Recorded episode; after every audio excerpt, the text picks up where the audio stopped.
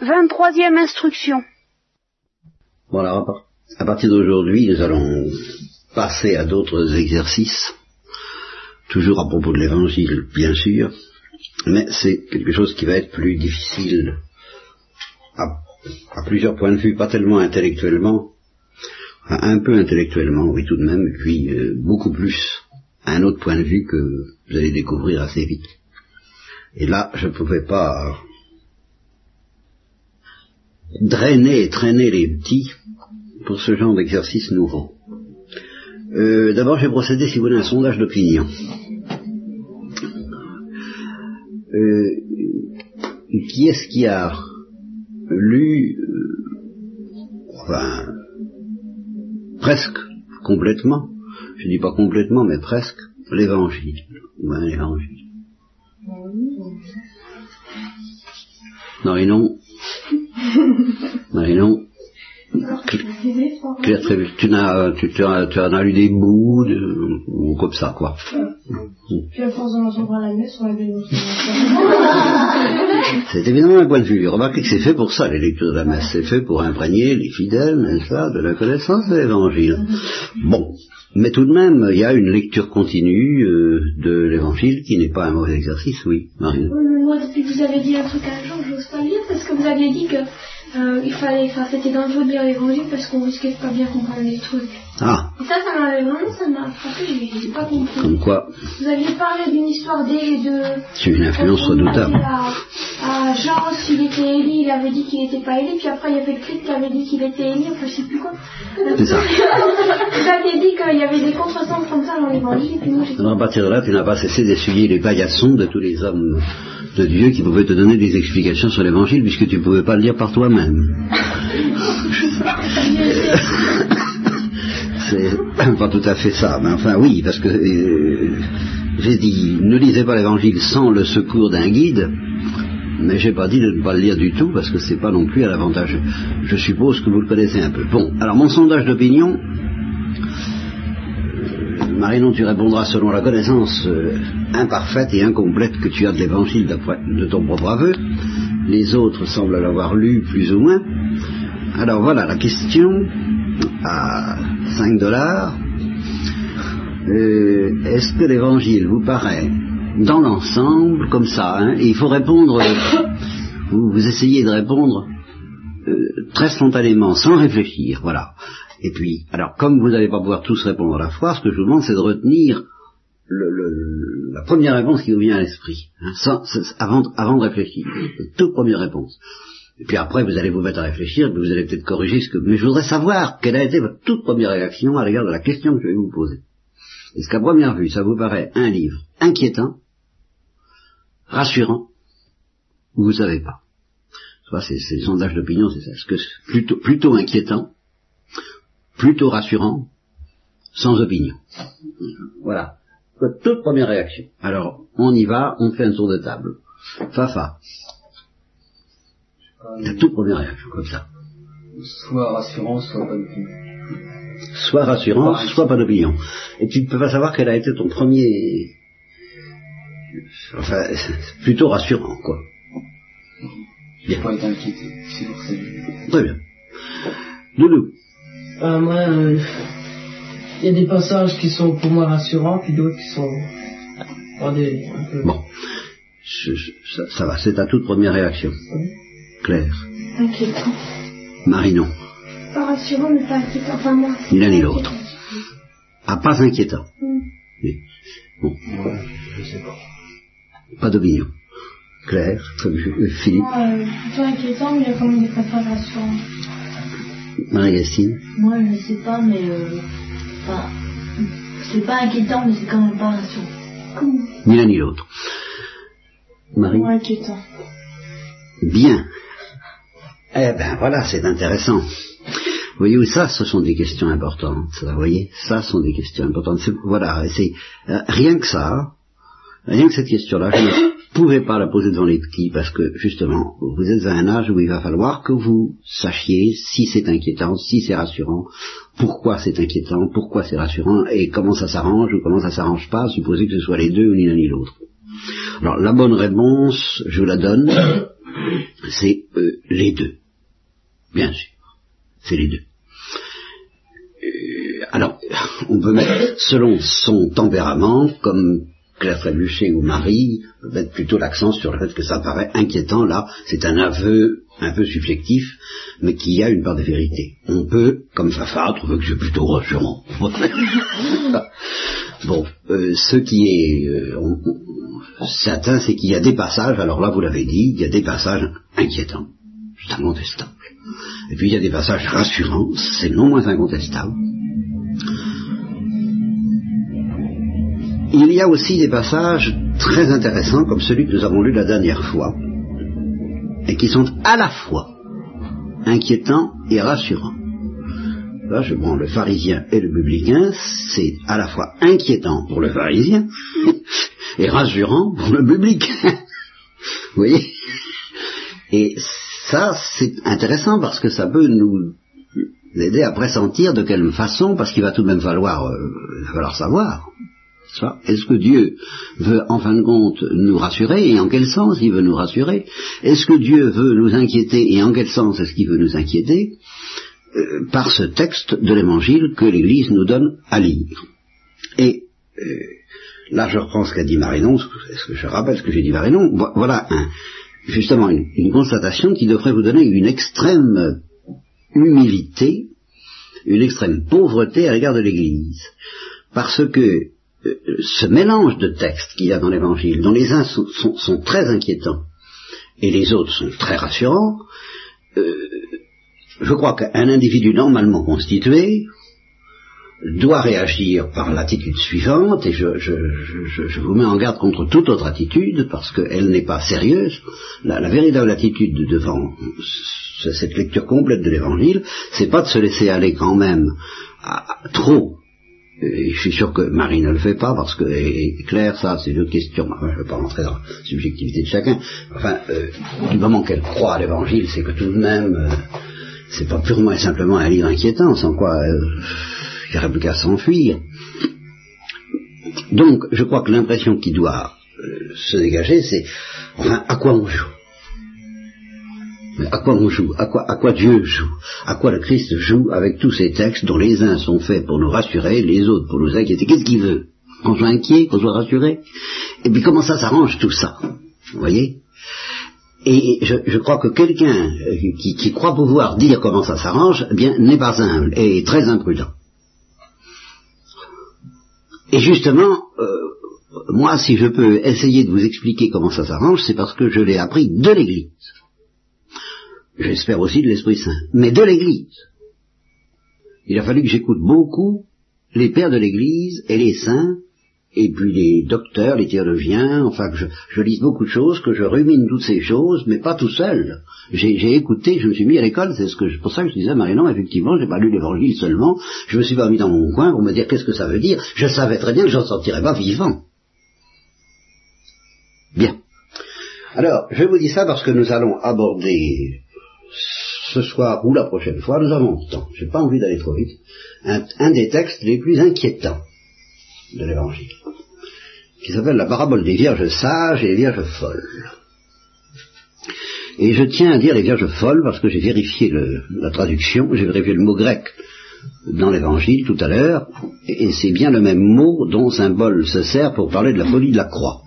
Donc c'est pas de la sottise au sens où de la ou de l'imprudence comme on traduit maintenant pour atténuer les choses. Non, il- euh, je peux vous donner déjà tout de même le, le- le sens exact de ce mot. C'est quelqu'un, et c'est ça la folie d'ailleurs. Qu'est-ce que c'est qu'un fou? C'est quelqu'un qui a perdu le sens de l'orientation. Mais, alors perdre le sens de l'orientation dans une forêt ou dans un désert, ça c'est normal. C'est parce que c'est difficile de s'y retrouver. Mais perdre le sens de l'orientation là où il y a des signes de piste, n'est-ce pas Ou plus encore des poteaux indicateurs, ou des noms de des noms de villes, ou des cartes, eh ben euh, c'est qu'on a perdu la boussole. C'est qu'on a perdu le nord. Voilà. Un fou, c'est quelqu'un qui a perdu le nord. Alors il ne sait plus s'orienter dans la vie, et euh, ça c'est le fou euh, humain, et puis le fou du point de vue spirituel, les vierges folles, c'est euh, des gens qui ne savent plus s'orienter vers la vie éternelle.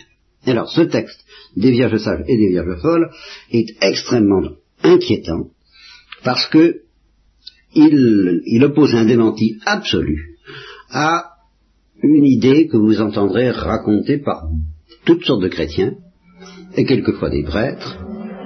Et je ne vois pas comment ils peuvent être honnêtes en face de ce texte en disant que on ne peut se perdre pour la vie éternelle, on ne peut être réprouvé, pour employer ces grands mots, qui font partie des choses inquiétantes de l'évangile, parce qu'en tout même il en est question, de, de l'enfer dans l'évangile, là où il y, aura, des pleurs et des grassements dedans, tous ces textes sont évidemment pas rassurants, euh, bien sûr.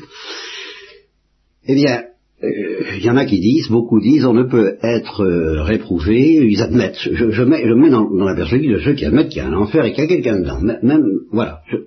Mais ils diront, de toute façon, pour être damné, il faut refuser Dieu. Il faut pas vouloir de Dieu. Même quelquefois, ils diront, il faut haïr Dieu. Or, les vierges folles, ben, c'est pas du tout leur attitude. Elles ne repoussent pas l'époux. Simplement, leur lampe de tête, elles n'ont pas fait attention. Elles n'ont pas fait attention. À acheter de l'huile temps. Voilà. Et elles frappent à la porte comme les autres. Euh, quand, quand l'époux arrive, la porte se ferme, elles arrivent, elles frappent à la porte, elles ont tout à fait envie d'entrer, elles refusent pas l'époux. Elles ne méprisent pas, elles le haïssent encore beaucoup moins. Et cependant, le, le Christ, l'époux, leur dit, je ne vous connais pas. Bon, c'est un texte inquiétant. Bien. J'essaierai de vous l'expliquer. Mais pourquoi est-ce que je pense à ce texte? Parce qu'il y en, a, il y en, a, il y en, aura d'autres que nous allons amener, dont, certains sont également très inquiétants. Il y a l'histoire des sept démons, qui est un drôle de texte aussi, enfin, une drôle d'histoire. Le, le, Christ dit quand quelqu'un a été purifié, euh, c'est-à-dire qu'il a un, esprit impur, qu'il est possédé par un esprit impur, et cet esprit impur ayant été chassé par une sorte d'exorcisme, comment le Christ ne précise pas, euh, cet esprit impur se dit euh, où est-ce que je vais aller moi? Et alors il essaie d'aller dans les déserts, dans les lieux arides, il s'embête ferme, où il n'est pas du tout à l'aise, et il dit je vais rentrer là où j'étais, j'étais très bien chez moi, seulement maintenant que j'ai été chassé, il faut que j'appelle du renfort. Alors il va chercher sept autres démons, ou esprits mauvais, pires que lui, plus méchants que lui, dit le texte, et lui ils reviennent en force, et l'état de cet homme est devenu, l'état final de cet homme est devenu pire qu'avant qu'il ait été purifié. Alors vous comprenez, on se dit, ben, c'est pas la peine, dans il va encore mieux de me faire purifier. Hein. Vous voyez, c'est justement là où je dis, si on se contente des textes inquiétants, on, est tenté de se sauver. Ces textes-là, nous allons les regarder, nous regarderons aussi des textes rassurants, tels que déjà le pharisien républicain, et puis tous ceux où il est question de la miséricorde, tous ceux où le Christ dit je suis doux et humble de cœur, je ne veux pas la mort du pécheur, mais qu'il se convertisse et qu'il vive, euh, tous ceux où il est, dit euh, euh, pardonner jusqu'à 77 fois cette fois, si le Christ demande ça à ses disciples, c'est qu'il est prêt à en faire autant. Alors comment ça s'arrange tout ça? Comment ça s'arrange tout ça? Bien. Nous parlons de ça. Peut-être pas encore beaucoup ce soir, quoique je, viens déjà de vous faire une remarque qui est déjà un, commentaire important du texte, mais qui pose une question. Savoir alors pourquoi? Pourquoi est-ce que les vierges folles, euh, pourquoi est-ce que l'époux est si dur avec elles? Vous voyez? Là, il faudra que j'essaie de répondre à cette question. J'essaierai, je vous le promets. Vous donner un petit, soupçon, une petite idée.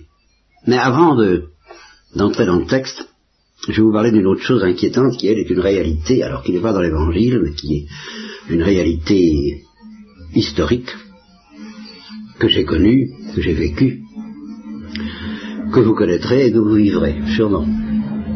Tous et toutes. Plus ou moins, peut-être pas autant que moi, pour une raison que vous allez comprendre tout de suite. J'ai 64 ans. À l'âge que vous avez... Enfin, à quel âge? 20, c'est ça. Ben, à l'âge que avez, j'avais perdu la foi tout au moins, je croyais bien avoir perdu la foi. Je ne pratiquais pas. Et si on m'avait demandé si Dieu existe, euh, j'aurais dit j'en sais rien. Et j'attendais même quelquefois plutôt un vague néant après la mort. Euh, donc 20 ans, alors ça, oui, vraiment, là, j'avais perdu la foi. Bien. 64 ans, j'ai la foi. Bon. À quel âge je mourrais, je ne sais pas. Est-ce que j'aurai la foi en mourant?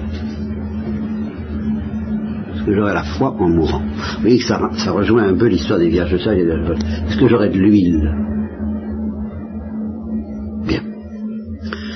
À votre âge, je n'avais pas la foi. Actuellement, en principe, vous avez la foi. Peut-être certains, certains ou certaines qui s'interrogent peut-être déjà un peu. Vous n'avez rien. Enfin, en principe, que vous avez la foi. Bon. Donc à votre âge, je ne l'avais pas. À 26 ans, je l'ai retrouvé, ou, ou trouvé. Je suis entré dans la vie religieuse. J'ai eu des frères. Un grand nombre ont abandonné en cours de route, avant d'être prêtres. Et parmi ceux-là, je crois que certains ont perdu la foi. J'en connais même un qui est devenu marxiste et qui était un, un thomiste violent, très violent, très... Oh, il avait la foi. Il avait la foi. Hein, une foi profonde, hein, agressive, virulente, devenu marxiste. Bien. Et puis après, il y a eu mes frères prêtres. Et parmi ces frères prêtres, euh, plusieurs ont défroqué et ont perdu la foi. Apparemment. Mais très, j'en connais un en particulier qui était converti lui aussi et qui euh, a bel et bien perdu la foi.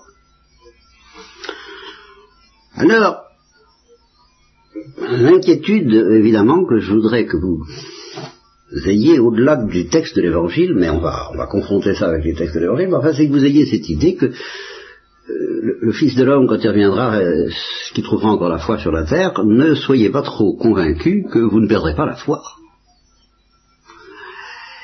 Et là, encore une parole de l'évangile, une parole du Christ qui, elle, est à la fois inquiétante et rassurante. Voilà, celle-là, on ne peut pas dire qu'elle soit purement inquiétante, mais il faut, il faut la prendre très au sérieux, sinon, justement, elle devient très inquiétante. Il dit, si quelqu'un veut être mon disciple, qu'il commence par s'asseoir, par calculer la dépense, pour voir s'il si, est capable d'aller jusqu'au bout de ce que je demande. Sinon, il vaut mieux euh, qu'il attende un peu, qu'il réfléchisse encore, qu'il ne se presse pas. Parce qu'il vaut mieux dire d'abord non et puis oui ensuite, c'est encore une parabole de l'évangile, que de commencer par dire oui et puis non ensuite. Alors il dit réfléchissez bien.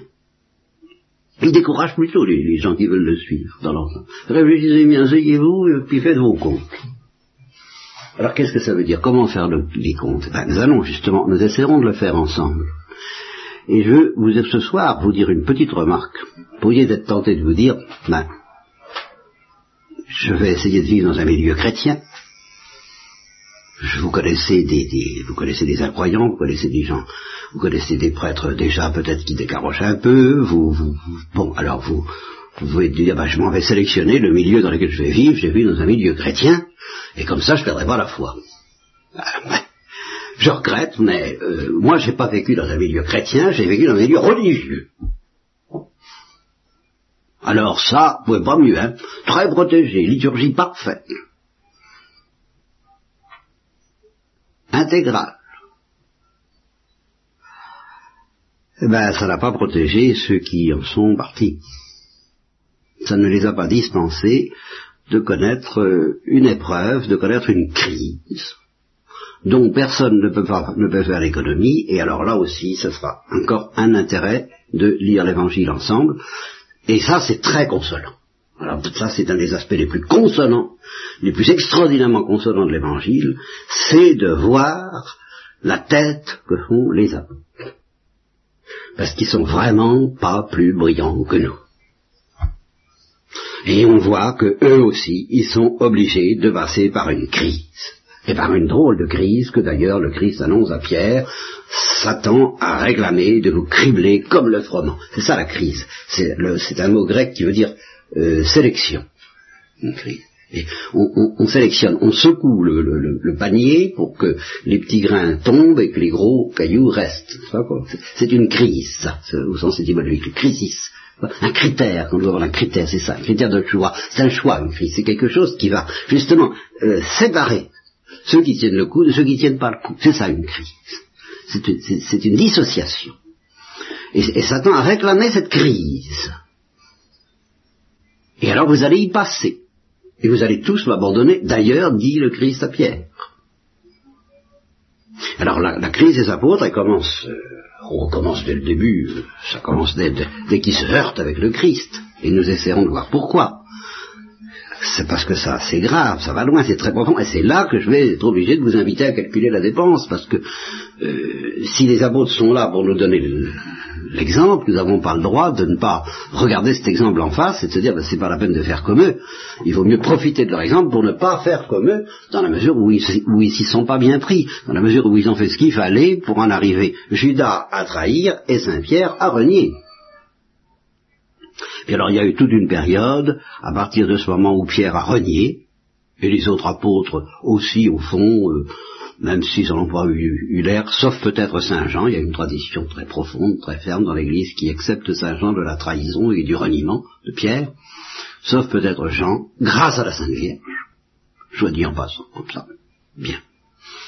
Euh, dans cette tradition du moins, qui dit ça, eh bien, il y a toute une époque, toute une, crise qui dure justement, c'est ce que le Christ appelle la nuit, pendant laquelle personne ne peut opérer, pendant laquelle ne peut agir. C'est le temps pascal, c'est extraordinaire, c'est le temps des résurrections. C'est là qu'ils sont en pleine crise, en pleine mouise, ils ont peur.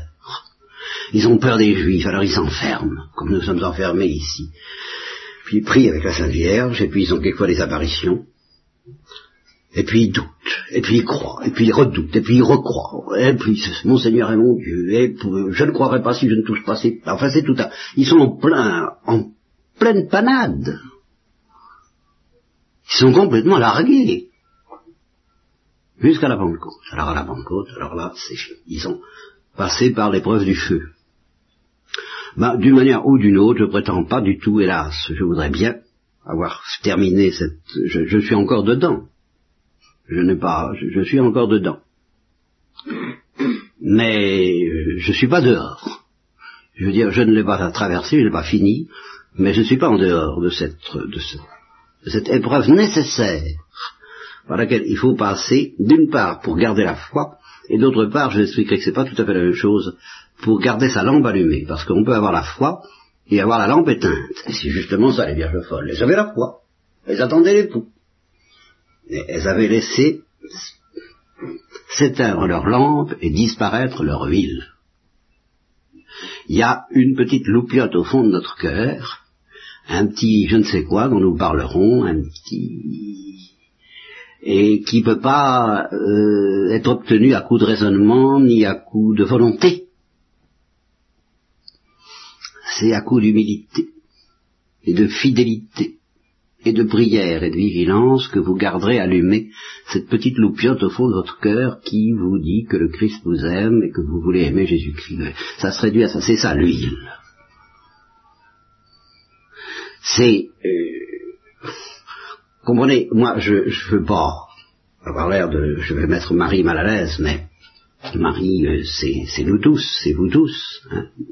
Moi, j'espère que si Marie trouve l'évangile inquiétant laquelle est ici, ben, c'est qu'il y a une autre force en elle que cette inquiétude, sans quoi, pourquoi, pourquoi elle serait ici. Et cette force en elle, j'espère, que c'est cette petite lampe qui euh, lui donne le soupçon quand même que ça vaut la peine et que on va pas lâcher comme ça tout. Alors elle est ballottée, elle est peut-être un peu déchirée, elle est un peu cartonnée, ça c'est évident, c'est normal, c'est la vie, c'est la vérité. Donc je vais vous parler à partir de ce soir et ensuite pour vous aider à traverser cette crise mais pas pour que vous en soyez, pas pour vous donner des trucs pour en être dispensé, il n'y en a pas.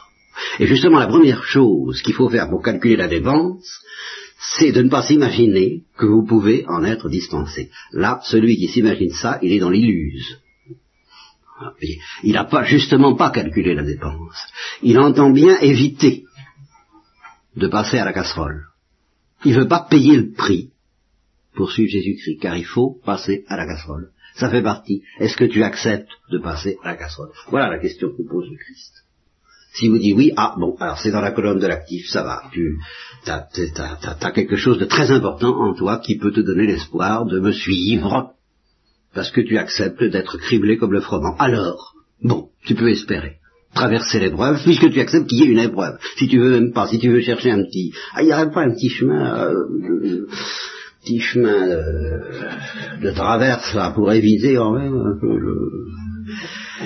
Eh bien, si tu cherches ça obstinément, alors là, tu sais que tu veux pas payer le prix, c'est que tu calcules pas la dépense. Tu es en danger de laisser s'éteindre ta lampe et de laisser se dissiper ton huile. Vous voyez que nous allons passer à des choses graves et en même temps euh, Pascal, qui est le signe de Dieu, nous annonce que l'heure est venue de prendre du repos après ces paroles inquiétantes. Si vous êtes un peu traumatisé parce que je vous dis, priez la Sainte Vierge pour qu'elle vous rassure, car sans la Sainte Vierge on ne peut pas être rassuré, ça c'est vrai.